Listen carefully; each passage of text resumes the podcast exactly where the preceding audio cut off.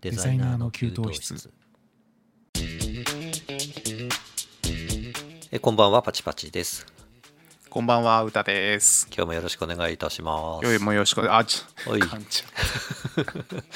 あれ安定感出てきましたねだいぶ。前回に引き続き。そうっすね。はい。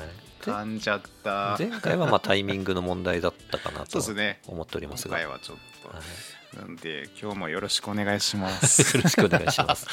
ははい。い、えっ、と、今日はですね、え2人がおすすめする、えー書籍のお話ということで、えーやってまいりたいと思います。はい。はい。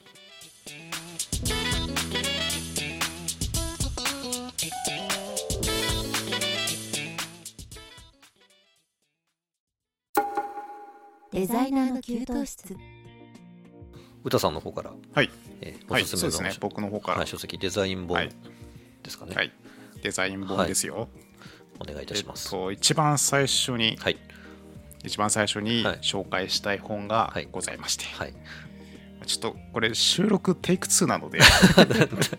今度は歌さんから晒していくスタイルです。そうそう。はい、ちょっとやりづらさはあるんですけど。そうですね、僕もが。今ドキドキしながら、一番最初に進めたい進めたいデザイン本がはい、一生懸命デザインしたのにプロっぽくなりません。僕知らない本ですね、それ。あえ本当ですか？は い聞いたことないあいやこれ渋谷良一さんっていう はい。YouTube, YouTube では有名なデザイナーさんはい。がパチパチえとかっていうえ名前の。そうそうそうそうパチパチさんっていう方ですね、たまに僕もはい見ますはい。ね、あ本当ですか、はい。僕よく存じ上げてるんですけどなんですね。そう。茶番がちょっと過ぎますかね、そうですね。は2回目なんでちょっとね新鮮味がねい、そうですね。余計茶番感がちょっと そうですね。出まくっちゃってるかもしれないですけどはい。いや本当にこれはもうんううん。初心者デザイナーさんから、はい。これからデデザイナーを目指されてる方、うん。そしてね僕みたいなベテランの方、うん。特にベテランの方は本当に戒め本としておすすめです。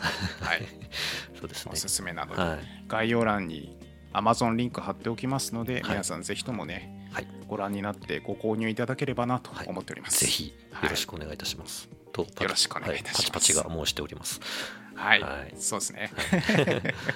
はい、では本題の方を早速。本題いきましょうか。はい。じゃあ本題ということで、はい。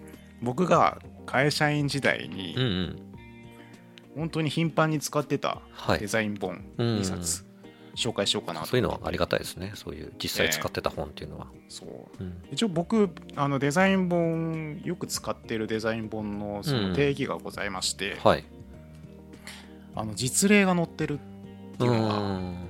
僕の中で一番大切で。あなんかこのサンプル集サンプルで作られたものじゃなくってことですかね。そうそうそうそう、うん。サンプルで作られたよくデザイン本の中で、うんうん。サンプルでその教えたデザインセオリーでこういったデザインできましたみたいなのがありますよね、はいはいはい。ありますね。ダミーの素材で作るやつね。そうそうダミーの素材のやつで作るやつだと、やっぱり僕の中では情報の解像度が低いというか、うんうんうん。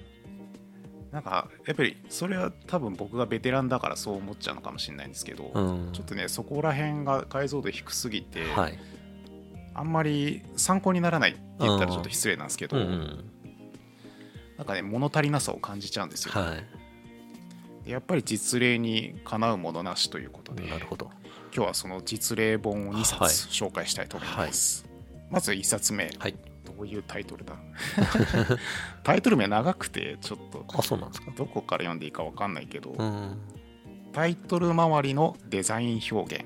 はあはい。っていう本がございまして、うん。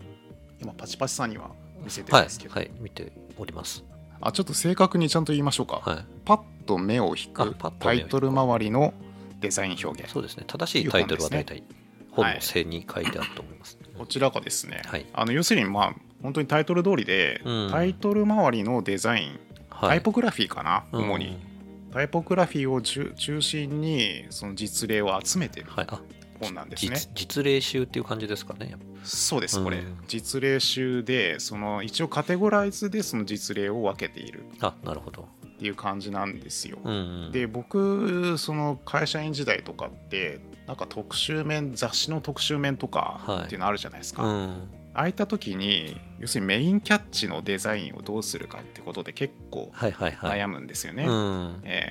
そういった時にこちら今紹介のタイトルでタイトル周りのデザイン表現を見ながら、そのタイトル周りの本当にその読んでる字のごとくなんですけど、うんタイトル周りのはい。デザインを考えていたっていうのはありまして、これ本当ずっと使ってましたね。ああなるほど。なうん、何年ぐらい使ってたんだろう。独立してからあんま見なくなっちゃったんですけど、うんうん。会社員時代はその後輩もこれをすごくああなるほど。読んでいて、はい多分デザイナー本当現場のデザイナーさん的にはこういうのがうん。一番ありがたいのかなと。なるほど、えー。どどこが出版してるやつですか？これがですねグラフィック社。ああもう有名です、ね、間違いないですね。大御所ですよ。はい。なるほど。どういった種類のものが多そうな感じですかね、えっとですねええちょっとあれですね、目次を説明しちゃった方が早いあですね。あそれ分かりやすいですね。えええっとですね目次というかそのカテゴライズですね、うんうん。その実例をカテゴライズしているのがそのまま目次になっていてはい。例えば経線形ですね。経線を引ないて、見出しをそっかそっかそういうあしらう。処理の仕方というかテイストみたいなものでテイストですね。カテゴライズされてる、あとちょっと変わり種なのが斜め。はい。見出しを斜めに置いてみるみたいはいなはい。やつとか、あとは吹き出しとか。はい。あとスタンプ風とか、うんちょっと面白いのが擬人化？そんなカテゴリーも。そうなんですよ、うん。そういうちょっとねトリッキーなカテゴリーもいっぱいあるので、うん。まあ、読み応えっていうか見応えはあるのかなと思います。でこのサイズ感なんでサイズ感も何版って言ったらいいサイズなのかな？割と小さいですね。えっと B5 変形あ版 P5 変形か。だそうです。なるほど。はい、ちょっとあの四六版よりは一回り大きいですけど、はいはいはいうんうん。でもまあこの本当にちょうどいいサイズなので。なるほど。なんかよくありがちででかいやつあるじゃないですか。A3 ぐらいの、うんまあ年間みたいな。えーそうそうそうそう。であれよりだいぶちっちゃいのでコンパクトに置けるのかなと思っております、本当にあれですか？これが。タタイトルはい。デザインしか載ってないんですか、そういうわけではなくてポスター全体が載ってるので結局全体的にあそっかそっか。全体的にそう、うんうん。さサンプルになるというか、うんうん。手本になるものですね。まあこんな感じですね。あじゃあどういう雰囲気の中でどういうタイトルが使われてるっていうのがそうそうそうそうそう分かると。うん。わかる。なるほど。うん。そっか。わかりやすいかなっていう。はい、それが一冊。これが一冊目。あちょっと順番があれになっちゃうんですけど、はい。あの実例つながりで僕もお話をちょっとしておくと、はい。はい僕はあの一時はい。劇場のチラシとかええ。カタログとかをえ。めちゃくちゃ作っていたんで、その時にですねああいいっすね。えこの演劇フライヤーコレクションっていうええ。そんなのあるんだ。そう劇のチラシ作ってる人じゃないと絶対買わないやつがあって、ええええこれはなんか PA ブックスっていう、うん。今あんまり聞かないあですか？いや p ブックス有名ですよ、はい PA 僕持ってますいっブッぱクスのいはい、うん。えーうん。出版しああ PA ブックス全然あれですね有名ですね。あれあれですねあれ。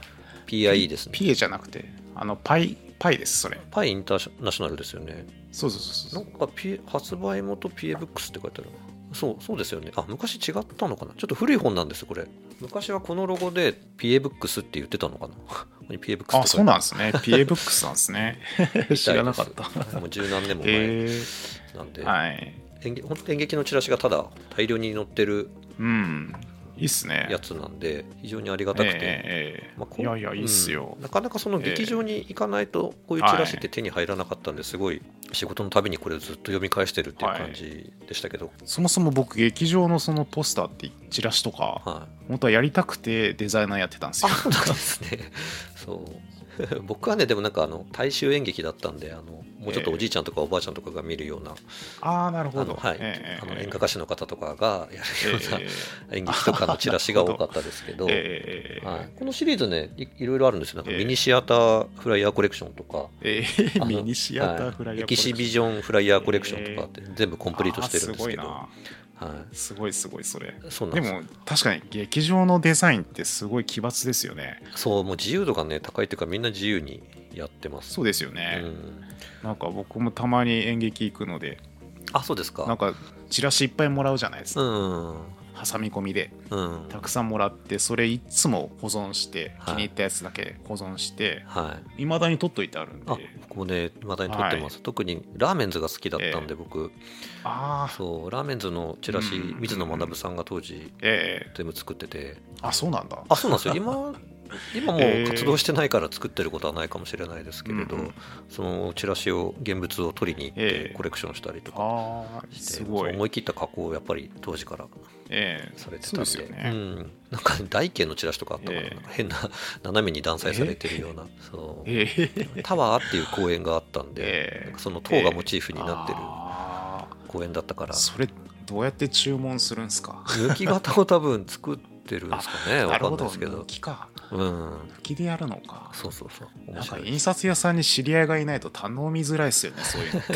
まあでもグッドデザインカンパニーさんだからあそうか。こうしてくれと言えばやるんでしょうけど印刷会社さんは。あなるほど。まあ予算もあるんでしょうしね。うんラーメンズの公演だから。そう。なるほど。うん。まあ、ちょっとごめんなさい、ええ。しゃしゃり込んで話してしまって。あいいそれあれですかねパチパチさんの一冊のうちの一つみたいな。実はちょっと違うんですけどまああのね。話が盛り上がれば違う、はい。この辺の本を紹介して終わるかもしれないですけど、え今なんかこういう実例集って結構、え僕あんまりええ。歌さんと同じで見なくなっちゃってやっぱりネットで、まあ、ピンタレストとかはじめとして割と、あまあそうですね。それは確かに。情報収集できるようになっちゃったからあまり需要がないかなと思いつつ、えええ。まあ、とはいえなんかピンタレストもやっぱりこうなんていうんですかあまたこれ出てきてるみたいな、うん。状況にやっぱりすぐ落ちるから。ね、うん、確かに。そう。Google よりかマシだけどね。まあ、すごくはないなっていううん。感じはしまますよね。またこのポスターじゃんみたいな感じにすぐなっちゃうから、ええわかりますうん。わかります。そう。ある程度やっぱり紙のものも定期的にこう目を通したりとか、はい。うん購入するに至らないまでも年間とかええ。立ち読みとかしてええ。刺激をもらうような感じで。ええやってる感じですね。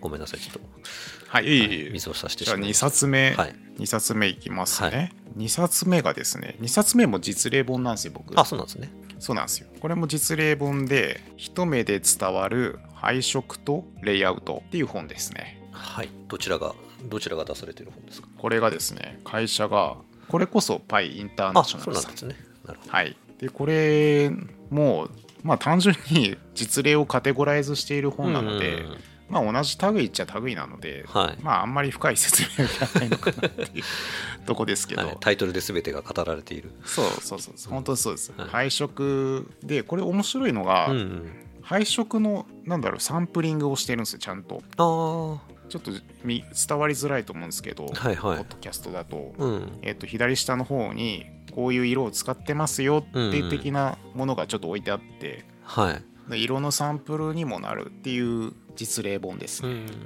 実際に使われている色のそのプロセスの配合とかそうそうそう。特色のそうそうそう。ナンバーとかが。特色特色使ってるやつはないかなあそうなんですね。うん。みんな CMYK うんうん。で表示されてるのでですね。うん。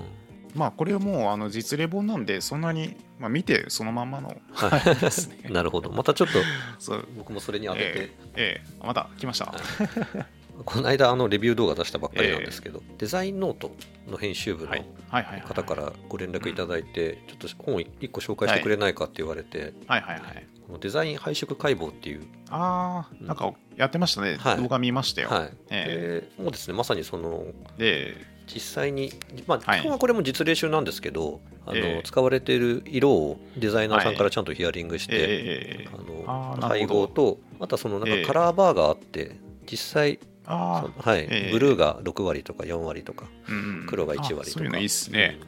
そういう感じで使われてますね。これどういう分け方されてたかな？あの使われてるメインカラーの色別にはい。カテゴライズされてるあそうなんですね。だけですねこちらは、なるほど。うん、でもまあそれに近いと思いますほぼ。そうです僕は紹介したやつ。はい。結構やっぱり色でええ。悩みますもんねいまだにね。なんかそのそうなんですよ。そう。なんか結局色のこなんだろう。自分の好みによりがちになっちゃうからどうしても、特にイラストだとねそうかもしれないですよねそうなんですよまあイラストもそうですしデザイン僕ねうんえ。なんかついついやっちゃう色とかあってえはいはい。僕ねその会社員会社に勤めてた時に、うん。後輩に突っ込まれたことがあってはこれ歌さんですね。またまたこの色じゃないですかみたいな。そうそうそうそうそう。いや僕がデザインやったなんて一言も言ってないのに バレちゃう。宇田さん作ったっしょこれみたいな。そう。う、ん、歌さんでしょこれ、うん、ばなんでバレたの？と思って 色で分かりますよみたいな。そう色色の使い方とうん。レイアウトの仕方とって、はい、個性 出る部分ですもんねやっぱり色の使いそう方って。なんですよ、うん。いや僕も個性つ潰すつもりでデザインっていつも望んでんですよ。なるべく自分の個性出ないようにはい。やろうとはしてるんですけど、ええ。やっぱ出ちゃうらしくて。出ますよねなんか、ええ。あのまあ、しょうがないのかなと思いますけど、え。学校の授業の中ではい。日本カラー,、はい。カラーデザイン研究所だったかな？視覚デザイン研究所だかっていうところの社員さんが教授だったんですけど、学校で。えでその色についての授業がめちゃくちゃ多くってですねやっぱりみんなその使いがちな色っていうのがええ。デザイナー誰しもあるというその方うん。曰く、そうですよね。うん。でそれはね なんかでも幼少期にも決まっちゃうんですって、ええ。そう。ー、ダメじゃん。もう直せない。だからね直せないんだけどまあ補正はある程度していけるっていう話で、ええその自分が幼少期にどんな服着て着ていたかっていうのが結構関係してるらしいっていうああことらしいです。よじゃあダメだ俺もう。絶対青だ。あ そうなんです青ねばっか使ってる俺。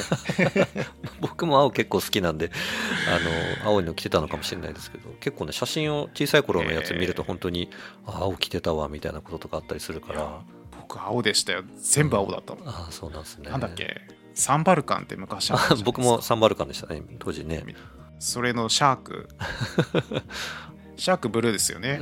ちょっとそこまで僕覚えてないですけど。覚えてないですか、はい。ブルーなんですよ。あそうなんですね。でシャークばっか。はいもうブルーグッズばっかでした。そうそこでもう決まってるらしいですよ。それを多分いまだに引きずっていると。すごい引きずってますよそしたら僕、ねえ。まあだから半分は親親の責任というか、あ、はい。そっか。そうっすね。親の思考もありますよねそれ。そう考えるとなんかその子供に着せる服結構悩むなって思うんですけど。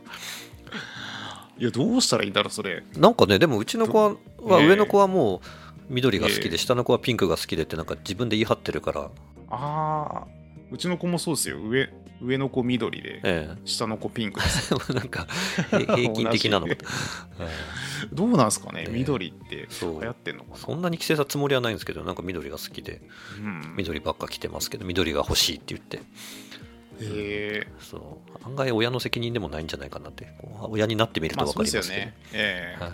そこの好みまでさすがに 強制する必要もないですよね。どんな服着せてた 着せられてたかっていうか自分でもうもはや3歳ぐらいになったら選んでるなって。ええ。はい。そうですよね、ううんちの子も2人とも選んでるんでそうですよね。うん。うん。親の趣味になっちゃうとやっぱり無彩色になるっていうかうん。なんかこう無印とかそうですね。ちょっと大人っぽそういい色が。う類の色っぽいうん。なっちゃうんですよね、はい。模様もないしうん。って、まあ、ラインナップとしてどういうものを用意しておくかっていうのが大事なのかもしれないですけどね、そう。うん。まあ、でもお下がりとかでも着たりするからあそうそうそうそう。選びようがなかったりするんですけど。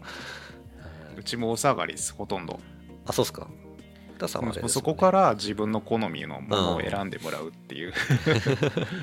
やり方でやってるので。はい。まあ。でもまあちっちゃい頃のそのね体験でうん。色の好みが決まっちゃうっていうのは確かにそうやっぱありますね。と思います、はい好きな色は割と変わらないというか。思いま、した。うん、えなんか周りにねあの影響されて好きな色が変わるみたいなのもあるかもしれないけど、基本的には自分の中の好きな色っていうのはなんかあまり揺るぎないえ変のがありまないですね。うん。ええ。そうちょっとなんか、まあ書籍の話からだいぶそれそれつつあるありますけれども、まあ、ななのでだからこそ僕癖が出ちゃうからこういった実例でうんうんうんうん。もうバッチリ真似するわけではないけどもうできれば真似するっていうことをうん。するようにしたんですよね、色合いも全部ここに載ってる通りにやっちゃったことも結構あって、はいはい。そうですね。だから、ええなんかそうすれば癖が出ないというか、うん、だから結構ベテランでも色はやっぱり難しいなって思う部分が そうですね。あ難るししいですね、うんええ。その時代背景とかもいろいろとあるので。なんでしょうね。決め方の理屈みたいなのは割えと方法論として持てるけど、組みうん。組み合わせ方ってなってくるとやっぱり難しいですよね、うんそう。知識だけじゃ補えない部分がうん結構出てくるので割とそこはこうなんだろうな暗記しようとか克服しようと思わずに、情報を頼りに書籍を参考にしながらやるっていうスタイルで全然いいかな。そのまんまの方が全然いいと思います、うんなんかやっぱりこうやって実例で載ってるだけあって、はい。全体的に素晴らしいポスターが多いんですよね。そうですね。うん、ええ真似して間違いはないと、うん。これ載ってるポスターもみみんな誰かの真似をしてるのかどうかはちょっと気になるところ多分ですけど。そう。いややってると思いますよ、うん。みんなデザイナーさんそうだと思いますよ、ね結局。海外の方だとまた使う色の ええ。組み合わせとかが感覚があ違ってくるから、そうそうそうそう、うん。そういうものとかをねまた。ね参考にしてえええやってみてもいいでしょうし、えまあ以上です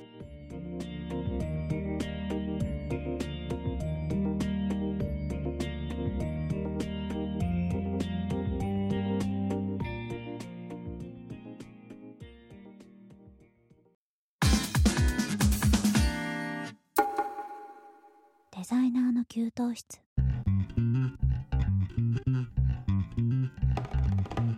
あの僕ねデザイン本として用意してなくて動画の中で喋ったことある本なんですけど、この知覚力を磨くっていう本がえあるんです。え知覚力を磨く、神田房江さんっていう方が書かれた、こえれいつだろうな、えー2020年に発行されてるはい。本なんですけれど、ダイヤモンド社から出てます。最近ですか？割と最近で、まあ、2年も経ってないぐらいの本なんですけど、本屋でこの表紙に惹かれて僕買ったんですけどなんて言うんだろうなそのものを考える力が大切だよみたいなことって結構ああそうですね。言われると思うんです、ええ。あのデザインをしていく上で、はいはい。そのロジカルシンキングもそうですけど、えあの論理的に思考していきましょうってよく言われると思うんですけど、はいええ。これはですねその思考以前に知覚っていうものが大事だよっていうふうに語ってるんですよ。その思考するためにはものを感じ取らないといけないうんっていうことですね。知覚ってあの知る感覚、知覚力っていうふうに言ってますけれども、はいそれは好好奇心みたいな、えっ、とね。それとはまた違う？なんていうかな知覚ってものをそのええどういうふうに捉えるかっていう力なんですけはいれど、ああそっかそっか。そういうことか、例えば、そのこれはい。だとあのコップに水が今入ってる絵があるんですけど、今半分ぐらい入ってるじゃないですか、コップに半分ぐらい水が入ってる絵を見て人によって捉え方って結構違うよねっていううんことなんですよね、半分も水が入っているって思う人もいれば、ええ。半分しかないっていうふうに感じる人もいるっていうと多分分かりやすいと思うんですけど、同じそのうん。絶対的な普遍的な現実をうん。目の前にしても人それぞれその受け止め方が違うから、うん。そこで何て言うんだろうなその能力の差が結構もうすでに生まれているというか、うん。だからその物事の捉え方の感度を高めうん。ていくと思考力がもっと深まりますよっていうことを書いている本えでそこが割とこのクリエイティブに落とし込まれてるですよ本として。ええ。うん、で、えーとですね、そこの知覚力をじゃあはい。どうやって鍛えたらいいのかっていうことに延々書いてる本なんですけど、ええ。そのそのために絵画を鑑賞すると良いっていう、うんん絵画。なんですよ。はい。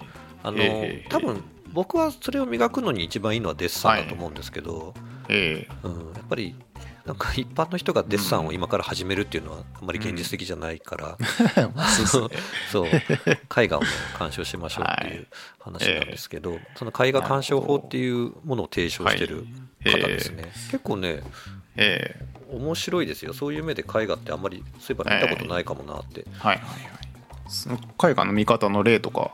ありますあります。えっとですね。ありますか？えそあその前にねなんか面白い事例が載っていて、えっ、と人間の知覚力とそのコンピューターの知覚力ってえどう違うんだいみたいなことも実験データをもとに語られてるんですけれどええ猿のえ猿の画像の前に、自転車の画像とかバイクの画像とかギターの画像を切り抜きでペンって貼っただけで、はい。AI って割とそれは猿じゃなくて人間だって判断しちゃうらしいんですよなんか、ああそうなんだ。うん、結構ねあのそういう道具を操れ操れる、うん。あの動物っていうのは人間しかやうん。っぱりいないじゃないですか、うん。うん。そうですね今のところは、だからね結構そういうそれぐらい割と適当らしいんだけどはあ。人間はそれをいや人え。え間じゃなくて猿だって区別できてることが実は結構その知覚的に優れたことをやっているって話とかがなんか興味深かった。そうですよね。えーへーコンピューター意外とそうなんですよね。うんあんまり認知してないんですよねそうやって。そうそうなんですよ。人間が普通に分かる部分が全然分かんなかったりするから。ねなんかあの、うん。私はロボットではありませんの。あのうん。よく出てくるじゃないですか、認証の時に、はい。はい。あれって僕なんかロボットだとあの、うん。その9マスにはい。削られた画像の中に何があるかっていうのを探せないのかなと思ってたんですけど、えーあれあれはなんか逆らしいですね。えーロボットだとなんか例えばば9枚画像が出て、この中にえバスが映っている画像をはい全部タッチしてくださいみたいなの出てくるじゃないですか、よく。ー出てきますね。うんはい。ロボットだともうあれ秒でえパパパンって全部選んで回答しちゃうかーあら、なるほど。そうそれで迷わないんですね。迷わないらしいです。人間は迷うから、なるほど。そうですよね。迷いますよね。時間で見てえるらしいですけど、ちょっと話せば話すほどちょっと話話がそれていってちょっとえ。ー恐縮なんですけど、いえいえ。えーと何でしたっけ？あの知それ知らなかった。覚力のえ絵画鑑賞法のやり方です。ー。はい。今はあの単純化されて、私はロボットではありませんにチェックを入れるっていうだけのものになってると思うんですけど、あれも瞬発的にやらなければそうです、そうです。人間ってことになんで、すね。ロボットのスピードだとやっぱりええもう本当にコンマ何秒とかであーチェックがそこにポンって入るからそれで これはもう AI が自動プログラムで回してるなって判断するらしいですけど。なるほどね、はい。そんな判断基準だったんだ。そうそのためのものらしいです。知らなかったは確かにあそこにカーソル合わせてポチってやる時間あるわ。い、そうそうなんですよ。カーソルがニュニュニュニュニュって動いてるのを見てるらしいですよ、あー知らなかった。はい、ごめんなさい。ちょっと話がね脱線しまくっちゃっいえいてえ。あのすごいラジオっぽくて僕はそういうのいいかええなと思うんですけど、あいやいいんじゃないですかね。ええ。っと絵画鑑賞法のやり方なんですけど、えはい。はい。えっとですね、まずね全体を見ます。多分これはみんな普通に全体絵をはい。眺めて見ると思うんですけど、その次にですね組織的に見るっていうことをやります、組織。うん、あの例えば ですね、はい。あのその絵の中の主題はどれなのかっていうのをまず自分で探って、そ主こを題っていうのは、例えばあの人がえ5人ぐらい映り込んでいるとしたら、ええ。あの誰が主役なのかとか、あの生え主物体となるものってことですかね。あそうですね。メインの主体。はい、風景画とか生物画だったらなんかその、ええ。例えば泉にボートが浮いてたらあボボートを描きたいんだなとか、ええええええうん。果物フルーツがあるんだったらあこれはリンゴを中心に描きたいんだなとか、そういうことをまず見て、はい。でそれとそれ以外のものがどういう関係で描かれているのかっていうのを考えるっていう見方ですね。あはあ、なるほど。い、うん。どういう関係、まあ あのそのええ。リンゴに対してあちゃんとカゴがあってカゴええが描かれてるんだなっていうのを見たりとか、はい。その後ろになんかものがええ。どういうものが置かれているとかどういう空間にそれがあるかとかっていうのを見ていくっていう作業ですね。ああ、なるほど。はいそっか。うん、我々はそういうの見て感じてるだけだから、あれなのか。そうそうですね。あのちょっと深くちゃんと考える感じですかね。そうですね。なんかこう、あ、ええめっちゃ書き込まれてて、すごいとか、うんなんか全体的に楽しそうとかっていうことを感じて終わりじゃなくて、あえの画家はいろんな意図を込めて書いてるから、まあ、それを読み解いていくっていう作業になるんですけど、でその組織的に見あごめんなさい。ステップとしては4つあってですね。今の組織的に見るが2つ目のステップなんですけど、はい。はいはいで。3番目のステップとしては終演部を見るっていうことなんですけど、終演部って多分聞きなじみがないと思うんですけど、うん。でですね、なんていうんだろう、何も描かれてないところを見るっていうふうに言ってますね。え？そう。あの 額縁？額縁というかですね、なんかその明るい暗いがその画面の中にあるとしたら、はい。その影のになってる暗い部分って、えああ、なるほど。ええ。どういうフォーカスされてない部分。あそうです、そうです、ええ描かれてるかな手を抜いて描かれてる部分というか、はいはいはいはい。そういう部分を見ていくと、ええあのそれはそれで発見がありますよっていう話です、ね。なるほど。はい、で最後に確かに。ええ。そう4番目のステップに関連付けてみるっていうええ。ものなんですけど、これはあるシーンを切り取られてはい。多分絵って書いていると思うんですけれど、まあ、その前,、前後のストーリーを想像してみるみたいなことでしょうかね。うん。なるほど。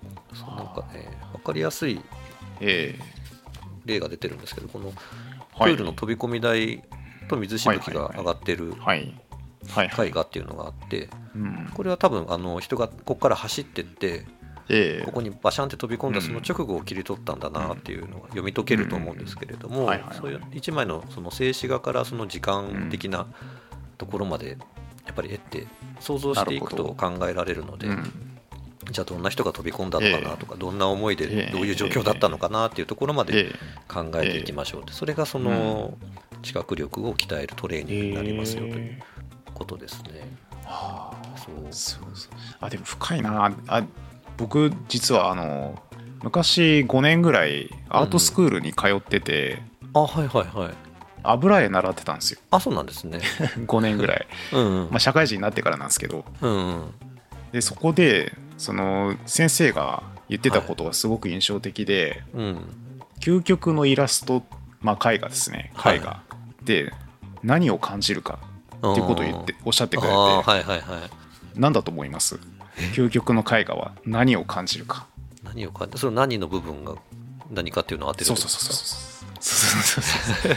多分今の話ちょっとつながってると思うんですよね。かうん。何ですか時間とかですか？時間。時間もまあ確かにそうかもしれないんですけど、ストーリーとか。いいっすか？ストーリー。どうぞ。えっとですね、はい。匂い。あ匂い。そう。あそっかそっか。匂いを感じ取られる絵になってるかどうかってことですか？そうそうあー例えばそのそこにお鍋の料理が描かれたとしたらそのお鍋の匂いを感じ取れるぐらいはいはいはい。ちゃんとかけてるかどうか、あまあ想像できるかどうかかけてるかってことか。そうそうそう、うん。そこの部分までかけてようやくイラストがちゃんとかけてるって言えるらしいんですよ。先生がすごくいいこと言っててもっともっといい言葉もらったんだけど忘れちゃった。ど確かにね僕もそのデッサンの ええ。学校の授業の時にうん。めちゃくちゃデッサンが上手なやつがいて、もう桁違いにうまいやつだったんですけど、その絵を見てやっぱ先生が「あお前はちゃんと空気かけてるな」って言ってたんですよ。あそうそうそう空気も大切、なるほどなとも思いましたね、ええ。やっぱその対象を描いてるというよりはええ対象が存在している空間を,、をちゃんと捉えてるんだなっていう。そうそうそうそう。うん。それすごく大切なんですね。でその匂いっていうのも料理だけじゃなくて例えば原生林のイラストだったらば、うん。そ森の匂いとか。の森の匂いうん。が感じ取れるぐらいうんうんうん。ちゃんと書き込みましょうっていう、はいはい、それはあれですもんね。多分リアルに描くよっていうことじゃなくて、そうそうそうそうそういうことじゃないですね、その対象のモチーそうそうそうフうん。に対してどういう感じ方を自分がしているかっていうのを表現しなさいよってことだからまさに知覚力の話をしてたってことですよね。あそう。おそらくその話をされてたんだなと思って、うん。その先生が辞めちゃったんですよね。最近。辞めちゃったらしいんですよ。なるほど。その情報が来て悲しんでるんですよ そう。だからねなんかあの、ええ。アップルの研修ではいまだにちょっとやってるかわかんないですけど、なんかピカソのえ絵画を見るっていう研修があるらしくて、うんうんなんかそのクリエイティブなうん。うん会社っていうのはなんかマッキンゼーも取り入れてるっていうふうに書いてましたけどあなんかそうですよね。うん。なんか山山口周さんってご存知ですか、はいはいはい。あもちろんあの方が書いているうん。書籍でもその話をしてて、あ出てました？えー出てました。なるほど。えーなんだっけ、まあ、タイトル忘れちゃったんですよね。売っちゃったかな。ニュータイプの時代は僕もまだ手元あに置いてありそますけど。の後のやつですね。後のやつか。それも持ってるんですけど、うん。その後でなんだっけ。忘れちゃった。はい。まあ、そのものを感じ取る力がまず大事だよそうですね。かそそう。それがないと考えうん。ても意味ないよっていうそうそうそう感じのねありがたい本なんで、ええ。これは本当にいろんな人にお勧めしたいなと思ってます、特にデザイナーを目指す方々に。は、うん。うん。そう見えない世界を見ましょうって書いてます。マインドアイ、えーそうですよね。はい。えー心の目で見てくださいと、えそれ想像力とはまた違うのかな？違うんじゃないですかね。その受け止め方の話だから、あそっかそっか。うん、その見見えない情報をいかに感じ取るかっていうことだと思うのえで。えまあでもその、まあ、想像力かもしれないですね。想像力を働かせてうん。その受け止める情報量を自分ではい。この多くしていきましょうっていうことかもしれないです。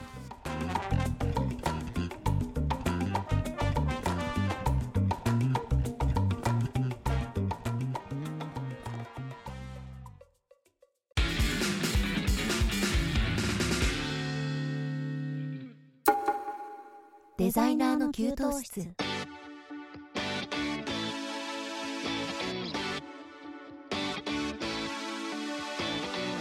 はい、いかがでしたでしょうか？今週のデザイナーの給湯室、そろそろお別れの時間となりました。えっ、と、今日はですね、お互いのおすすめのはい。書籍を紹介するということで、はい。えー歌さんが一生懸命デザインしたのにプロっぽくなりません。そうですね。それと。僕も一生懸命デザインしたのにプロっぽくなりません。まあそれが一番ですね。そうですね。その2冊ですね。はい。はい。今今はとにかくこれを読んでほしいっていうお話で。す。そうですね。あのアマゾンリンクは貼っときますので、は いごめんなさい、何でしたっけ、歌さんのやつ？あ僕のですか？はい。僕のはえーっと、パッと目を引くタイトル周りのデザインあそうですね。表現、タイトル周りのデザイン表現と。あと色のやつですね。それと一目で伝わる配色とレイアウト。はい。この2つですでねすね。で僕は知覚力を磨くという書籍の、はい。えーご紹介をさせていただきました。はい。えーデザイナーの給湯室では皆様からのご意見、ご感想をお待ちしております。えーパチパチ歌のそれぞれの SNS への DM、えーコメント欄などからどしどしお寄せくださいませ。えーまたツイッターでハッシュタグデザキューをつけて投稿してもらえると、えー僕たちがリプライやリツイートしに行きますのでお気軽に投稿してください。えー次回は2月10日木曜日21時頃にお耳にかかります。本日もありがとうございました。お相手は私パチパチと歌でしたバイバイバイバイ